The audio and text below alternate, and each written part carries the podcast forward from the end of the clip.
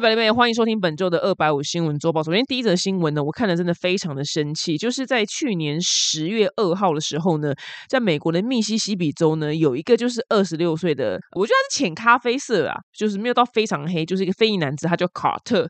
然后卡特呢，他那天呢发生什么事情呢？他那一天呢，他就是打电话跟他妈妈就很惊恐的说：“妈妈，我被一群就是。”白人，然后开着三辆车跟踪，然后他们就一直骚扰我。然后这个卡特呢，他还跑到就当地的那个泰勒斯维尔这一区的那个警察局求助，希望呢就是警察呢可以把他带到就另外他就是他住的那一区的一个饭店。但是警察呢居然说：“哎，你那个饭店不在我的那个管辖辖区，所以我没办法载你去哦。”这件事情呢就到这边，到这边怎么样？这个卡特就消失了。一个多月之后呢，他的尸体呢在泰勒斯维的某一个地区的一个森林里面被发现。然后根据就是尸检报告呢，他的头就是被砍下来，然后呢遗体呢有部分的骨折，他嘴巴里面呢是没有牙齿的，所以被推断应该可能是被拔光，或是呃什么样外力造成他牙齿没有。然后最骇人听闻的部分是，就是他呢的阴茎，就他楼下呢。他老二呢被切下来，然后塞到他的嘴巴里面，然后腐烂，然后甚至他身上还有一些遗体呢，是到现在还没有找到的。结果你们知道怎样吗？结果呢，当地的警方呢，居然说。这起案件呢，没有理由相信涉及谋杀，所以呢，他的家属非常非常气愤，就找来就律师开记者会，然后直到呢今年，就是对，已经跨一个年了，就是上周呢，当地的治安官才表示说，此案不排除谋杀的可能性。我只能说，这些警察。把我们全世界的人都当智缺，是不是？就是到底哪一个人就是要自杀的时候还这么搞刚，先把自己老二切下来，然后放到嘴巴里面，先含了之后，然后再自杀呢？世界上到底谁会自杀这么搞刚呢？我跟你，因为我看太多就是犯罪频道，是铁迷了，相信你们听我节目人都知道。然后，所以看过很多就是很肮脏的警察，但是世界上绝对有好的警察。就看到这种很肮脏警察的事情，我真的会非常非常的气愤。虽然他根本我根本就不认识他，你看他爸他家人会有多心碎。我跟你说，因为我最近又刚好看到另外一个案件，然后。这个案件非常的复杂，但总而言之，就是有一个单亲妈妈带一个小女孩，然后他们住到一间公寓的时候，她跟她女儿就是一起做到同一个梦，然后那个梦就一直做一直做，然后那个梦里面就是有一个女生就是被虐待的情景，然后这个妈妈一开始也觉得就只是普通噩梦，然后后来她发现她女儿就是有一天在画画。怎么画出了这个情景？然后他就吓一跳，想说怎么女儿画出我的梦？他就问女儿说：“你在画什么？”他来就是长话短说，发现原来他跟他女儿做同一个梦，然后最后发现是他们是被托梦的，就是那个女生就惨死在那边。我说这个卡特，你你先不用托梦，但是你一定要去骚扰，就是你一定要去做鬼，也要跟着这个说，就是你不是自说你是自杀的警察，你一定要去梦里面骚扰他。我跟你讲，你就是在梦里面就把你的老二塞他嘴巴。我跟你讲，就每天你每天都他到他的梦里面，让他这辈子就是没有办法不得安眠，真的是太过分。这是这 CSI 白拍是不是啊？我就算不是警察，我也看过 CSI 犯罪现场，好吗？到底他那边这样刷刷刷刷了半天，然后最后说没有理由涉及谋杀，到底是谁？到底是谁自杀把老二放到自己的嘴巴？然后到现在居然才还说不排除谋杀的可能性。拜托我我卡特，你一定每晚做鬼，一定要做厉鬼去他的梦里面。你每晚我是说真的，你就拿老二塞他嘴巴。我这没有开玩笑，因为我真的太生气了。如果我是他妈妈，哇靠，我真的。这人神共愤啊！对，那这个新闻呢？因为目前到这边他也没有更多的、更多的消息。那其实因为看太多，所以这个我跟我先说，就是所谓的自己乱推测时间，一定是谋杀他的人，然后背后有最简单嘛，就是可如果真的是那群白人的话，可能白人当中里面之中谁是我随便说说，真的是脑洞时间，谁是警长的小孩，谁是家里面在警察局或是高官的。所以才会造成这样，这个警察说这么荒唐的话，没有理由相信涉及谋杀。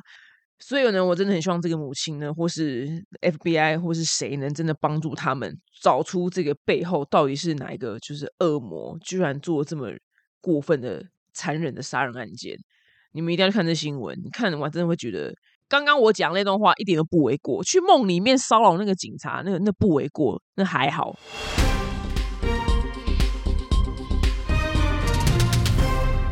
在第二个新闻呢，是今年最夯最夯的话题，就是 AI。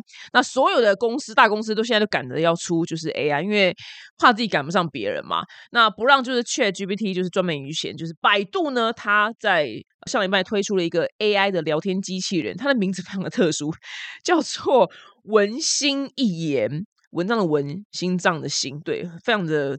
这个就很共产的命名，对，就是它号称就是一个 Chat GPT 啦，就可以做文学啊，可以做商案呐，数学啊，或逻辑推演，就是这些领域，听起来很厉害，对不对？不过在记者会的时候呢，他却不是当场操作他，他却播的是他们预录的影片，所以呢，台下人都傻眼，想说靠，你们给我看预录影片干什么？就我完全没有办法体验到他到底有多么厉害。那百度执行长呢？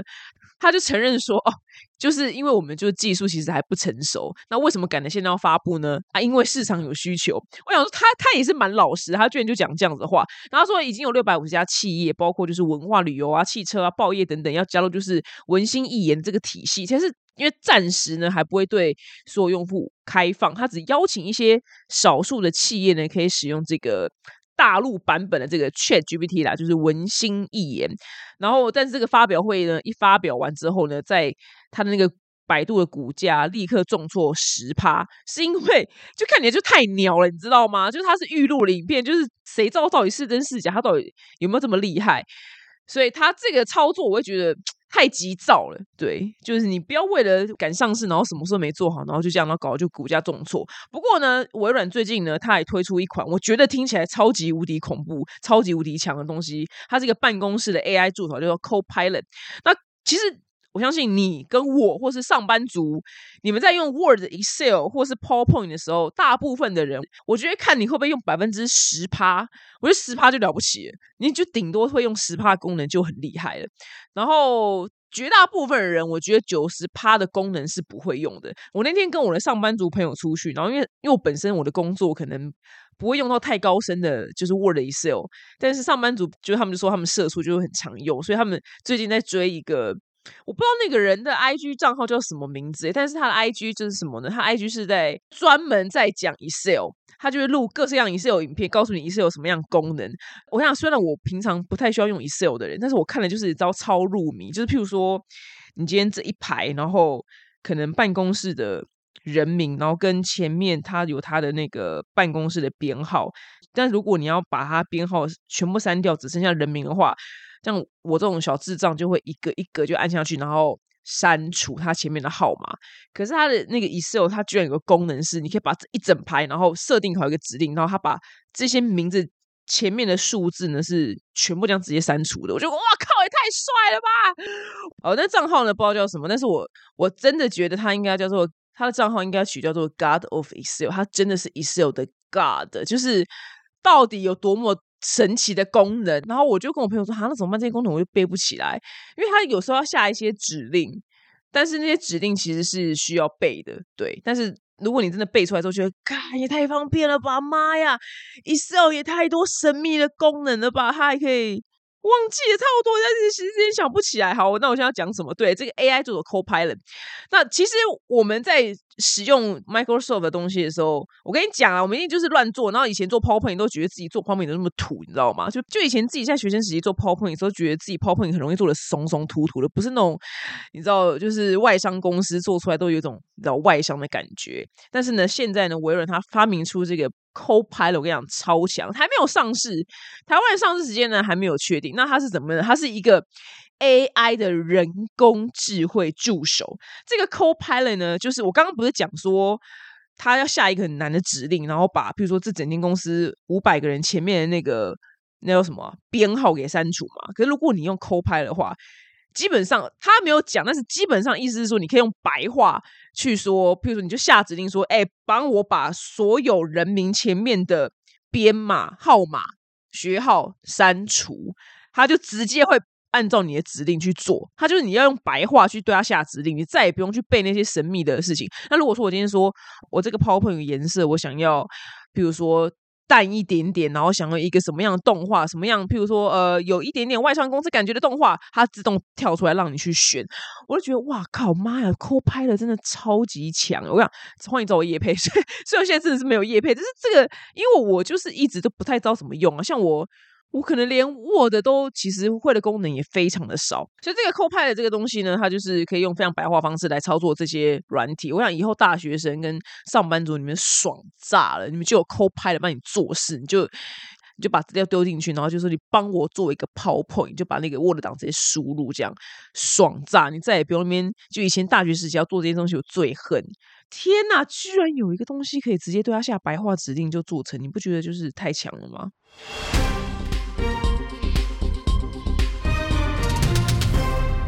下新闻呢，来跟我一样七年级生的，如果你是少女的话，你小时候一定有迷过这个动漫，叫做《美少女战士》，它真的是九零年代最具代表性的少女漫画，我觉得不是之一，也就是就是它。我想我国小的时候，我想它一出来，然后我就会跑去漫画店买，然后那时候一本漫画是台币，我那个时候买应该是七十或七十五块，应该七十五块，现在应该没有人在买漫画了。然后我就就是一整套，但是因为随着就是家里面装潢什么的，爸妈就把它丢了。然后我你们在看那个《美少女战士》的时候，因为我小时候是小学的时候看嘛，然后因为小学本身就是没有就是女同志的概念，所以那时候看到天王星就就想说，嗯，这个人怎么忽男忽女？后来长大才知道他原来是 T，你知道吗？我只能说《美少女战士》走很前面的。你们有没有跟我一样的困扰？我小时候想说，这姐姐怎么一下子哥哥，一下子姐姐，然后就有点困扰，然后又觉得他很帅这样，然后哎呀，怎么跟天王星？姐姐是女生跟女生，可是好像又好像又在一起，耶，就是但有一些困惑。哇，他走很前面，他他都没有多解释，直到长大之后就哦哦，原来很前面，很很时髦，是女同志。好，那为什么会特别讲美少女战士呢？是因为我真的是超级无敌爱。然后刚好台湾的四月七号到九号的时候呢，有一个就是巡回演出的美少女战士的。音乐剧，它是一个二点五次元的音乐剧，然后它在台湾呢就是要登场演出，我觉得超级无敌屌。什么叫二点五次元的音乐剧呢？二点五次元的音乐剧，它是着重在漫画的还原。记得你看，不是不是动画，是漫画。然后它的那个演出的内容跟角色呢，它会设定就是要很接近它原著，所以它的那个漫画的氛围跟舞台设计，还有它声光的效果、临场的视觉等等呢，都是围绕着原著在走。我个人非常讨厌改编，因为我小时候看的那个漫画，就是譬如说，它叫做《水手月亮》。但是到了电视，它就变成什么月亮仙子，真的我我就觉得很土。我是说我小学的我就觉得很土，就觉得叫水手月亮就是很 fashion。我不喜欢改编，对我是一个非常忠于原著的人，就是因为漫画都是仙的嘛，所以漫画怎么样我就想怎么，我就希望是怎么样啊。对，只是他后来都是常常动画跟漫画那个设定不太一样。可是这个音乐剧它是设定是漫画的，它让你大家呢真的要走进去，就是美少女战士的宇宙。那美少女战士呢？它从上市到现在呢，它的那个销售，你知道是几本吗？他现在把电子跟纸本算在一起啊，是四千六百万本，就电子加那个纸本，这真的是一个非常非常庞大的数字。超级无敌厉害！那他的那个电影啊、动画、音乐剧啊、周边啊，更是就是全球都在卖啦。那我刚刚说的这个二点五次元这个美少女战士音乐剧，它在东京、巴黎跟纽约呢，其实也都是卖的非常好。然后好不容易呢，就四月要来台湾了，就我也非常的兴奋，因为我真的是美少女战士迷。如果你跟我一样就是美少女战士迷的话呢，它四月七号到四月九号呢。就会演出，所以你可以自己去注意一下消息。我觉得超级无敌屌，因为我也没看过二点五次元的音乐剧，觉得非常的期待。而且我想说，我觉得最难的就是阿兔的假发，因为阿兔的假发，我看过多少人 cosplay，那个假发就是会 low 掉。他那个发型，因为它是一个不存在现实生活里面的发型，就不管是小阿兔还是阿兔，都非常非常难以还原到一个很漂亮的样子。但是呢。如如果你真的是迷的话，你就知道我讲谁，就是露娜，就是那只黑猫。因为黑猫有一次它变成人嘛，它变成人的时候，它是穿了一件黄色的洋装，然后它的头发是长长的黑色卷发，然后它头上有四个小团子。那个发型还有可能真的是可以被还原，是因为它只要发量很多，然后是长长头发黑色的人，他就可以做出那个发型。可是因为阿兔是金发，然后那个小阿兔是粉红发，然后他那个。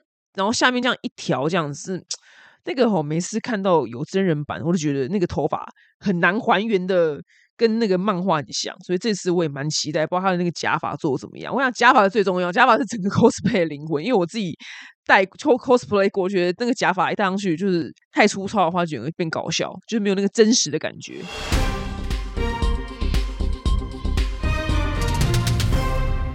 下则新闻呢，我们来到了埃及。那埃及的通货膨胀呢，最近也是非常的严重。台湾我觉得也是有啊，只是好像我们比较少来讨论。那我我觉得我们也算是没有到苦不堪言，但是通货膨胀也。也蛮恐怖的。那埃及怎么了呢？埃及呢，因为通货膨胀太严重了，所以它的政府呢，在这个最新的就是营养摄取的指南当中呢，他建议埃及的民众多吃鸡爪补充营养。然后埃及人呢嘣，全部就大怒特怒，超生气。然后我看到新闻的时候，想说，哎，怎么 吃鸡爪怎么了吗？原因呢，是因为鸡爪呢，在埃及呢都是丢给猫狗吃的。埃及人从不吃鸡爪，其实老外不吃鸡爪，不止埃及人。就是欧美人没有在吃鸡爪，但是呢，就是因为通货膨胀太严重了，然后原本呢，就是埃及它仰赖就是乌克兰跟俄罗斯这两国进口小麦啊，但他们现在就在忙别的事情嘛，所以他现在这个小麦那个货源是非常非常短缺的，然后再来呢，埃及的那个对美元呢持续就是贬低，所以呢就。随便的那种什么物价都飙涨到不行，它连食用油跟起司呢都变成了奢侈品。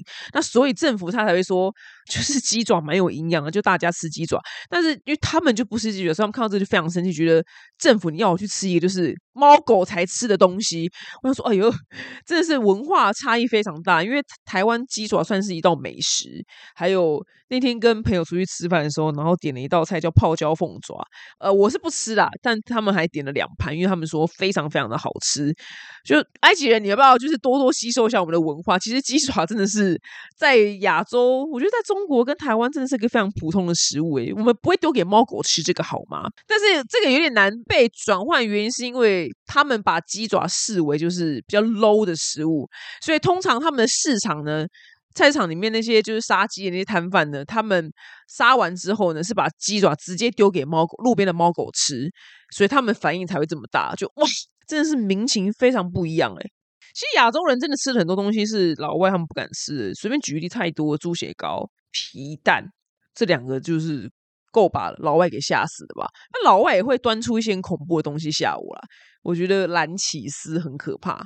对，它就是一个很臭、很发霉的东西。纳豆我也觉得很恐怖。对，但是我觉得亚洲人吃的东西都可以把老外吓倒，但老外要吓倒亚洲人的东西，我觉得不多。但是我觉得台湾还好，我们要派出越南、印尼、柬埔寨，因为他们直接吃那个很肥的那个白色毛毛虫，是真的吃到现在还吃，因为它那个富有蛋白质，那个更厉害，我没有办法，所以他们是更赢的。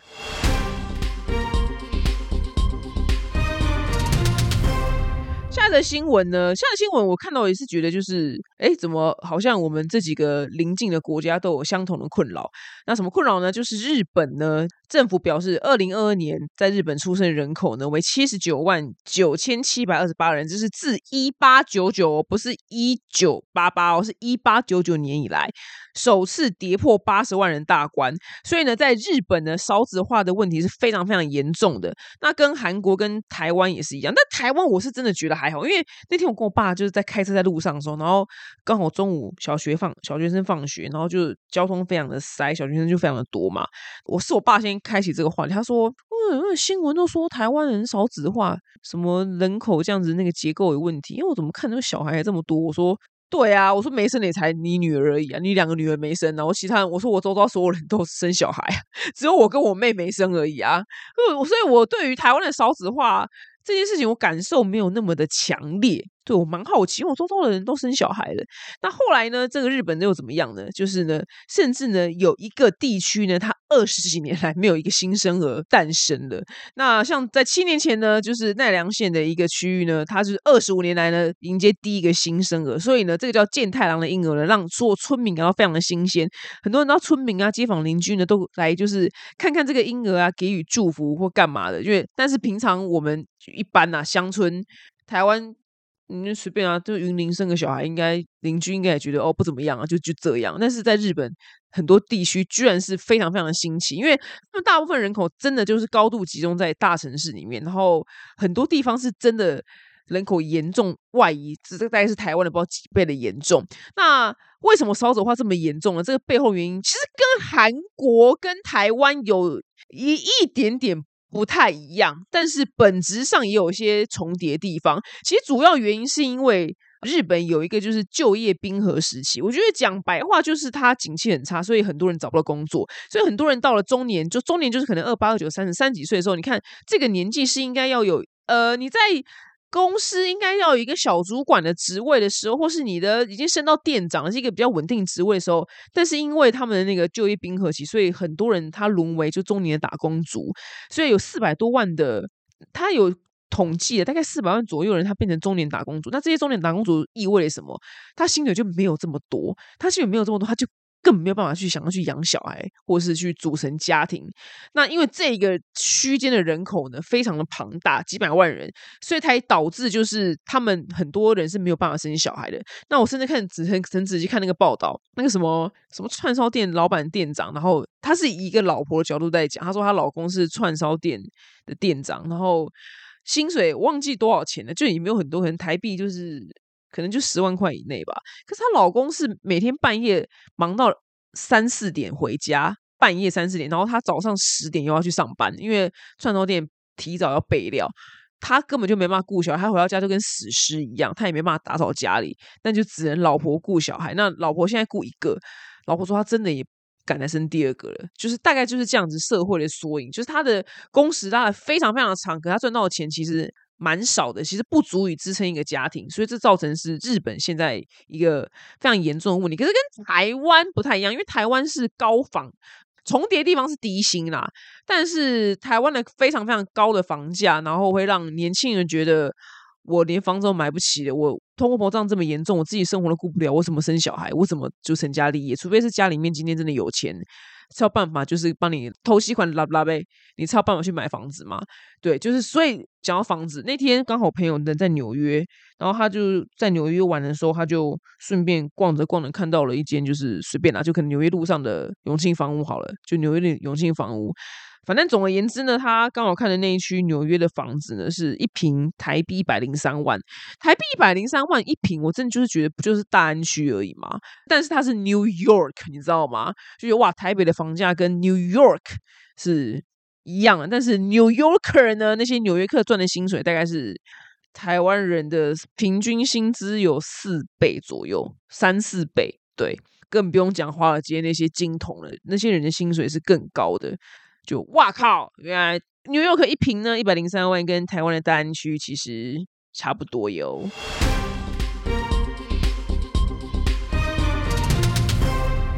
现在的新闻呢又是荒唐，我就每个礼拜看这些新闻，都觉得干我真的越活越久，真的什么事都可以看得到。来，美国佛罗里达州，佛罗里达州呢，对我们来讲是一个我觉得是富有异国情调度假胜地的地方嘛，因为就 My Army，你知道吗？你们在看电影之后就看到 My Army，就是很多辣妹。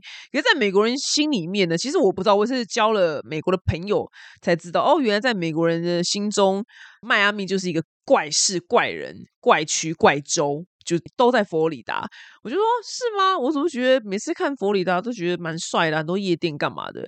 结果呢，最近看蛮多新闻，就是诶真的是来发生什么事呢？美国佛罗里达州呢，有一个共和党的一个众议员呢，他叫做斯坦 Stan Stan 呢，他近日呢就是提案说，将所有的性教育限制在六到十二年级，然后甚至呢小学生呢即将被禁止就讨论月经。这种就是正常的生理现象。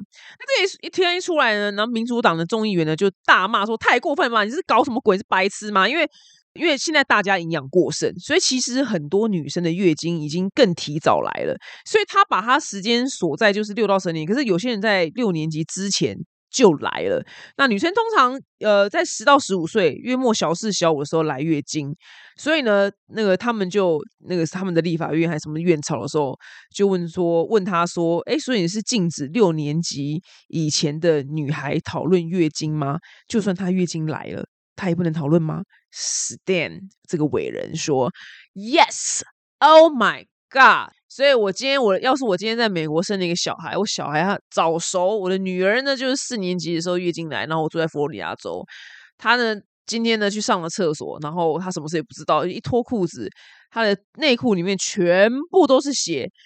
然后呢，她就是哭着跑出就厕所，然后去找老师，跟老师说我的裤子上都是血。哎，老师不能跟他讲说你这个叫做你的月经，哎，老师不能讲，哎，Stan，你这什么沙文主义啊？真的是，这人到底脑子里面装什么东西？他整个脑子是什么？我真的我不懂，哎，这不就是一个非常重要的性教育吗？而且是非常健康的，为什么不能讨论月经呢？又不是色情。又不是什么色情，所以小孩可以看 YouTube 这样。现在佛罗里达路上可以开枪。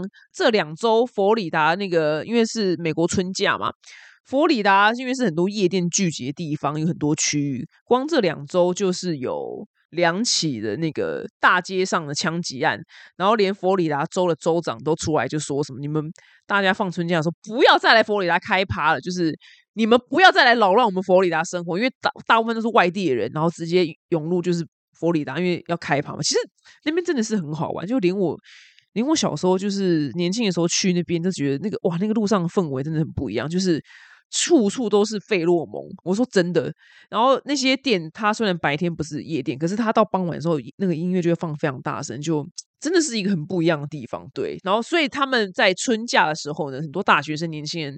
他们的度假首选呢，就是往佛罗里达跑，所以最近佛罗里达就发生了很多枪击案。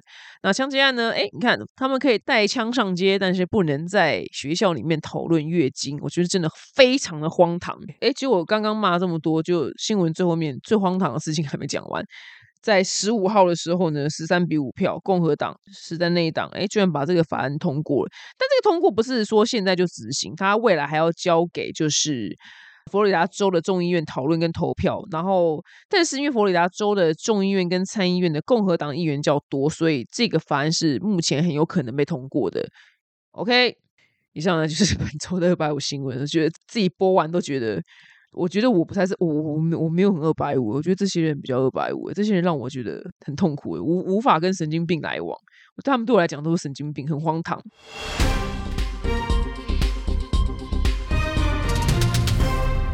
好，节目最后呢是听完可能对你也没有什么用的冷知识时间。牛仔裤呢，应该是一直以来都是一个非常深入生活的一个时尚单品啊。我个人是没有到非常喜欢穿牛仔裤，不知道为什么，因为不知道因为我穿牛仔裤都觉得我肚子那边就是被卡了很不舒服，除非它的弹性很好。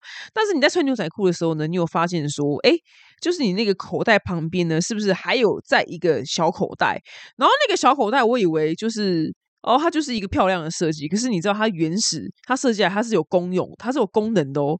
我原本以为想说可能放零钱。不，它呢是在当年呢是要放怀表的，因为它那个小小的空间呢可以刚好放怀表，然后可以避免就是怀表的那个表面就是刮花受损。但是因为现在的人就是已经没有在戴怀表了，但是这个小口袋的设计呢还是被放在牛仔裤上面，它变成一个就是经典的特色之一。我觉得哇天呐，原来是放怀表哎，好酷哦！从来不知道这件事情哎。那那个口袋上面呢不是有铆钉吗？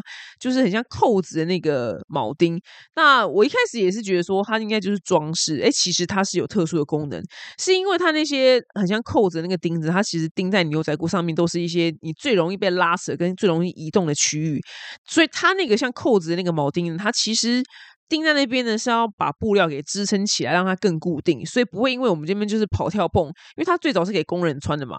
不会让它因为就是因为人体的活动而就是容易就是磨损啊破坏，所以呢，这就是为什么牛仔裤如此耐穿的原因之一。那现在就是大家每天穿牛仔裤就是完全不稀奇的日子，可是其实呢，在一九五零年代的美国，天呐，牛仔裤呢是不能就是穿到学校的。那是因为当年呢有一部电影是那个巨星是马龙白兰度啊，很多我虽然连我也不太知道他是谁，但是。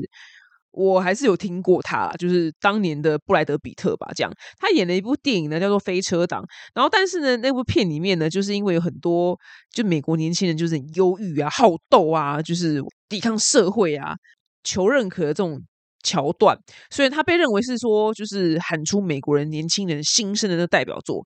然后它里面呢，他就是哦，哎呀，放浪不羁的，就骑摩托车、电吉他、嬉皮啊，然后。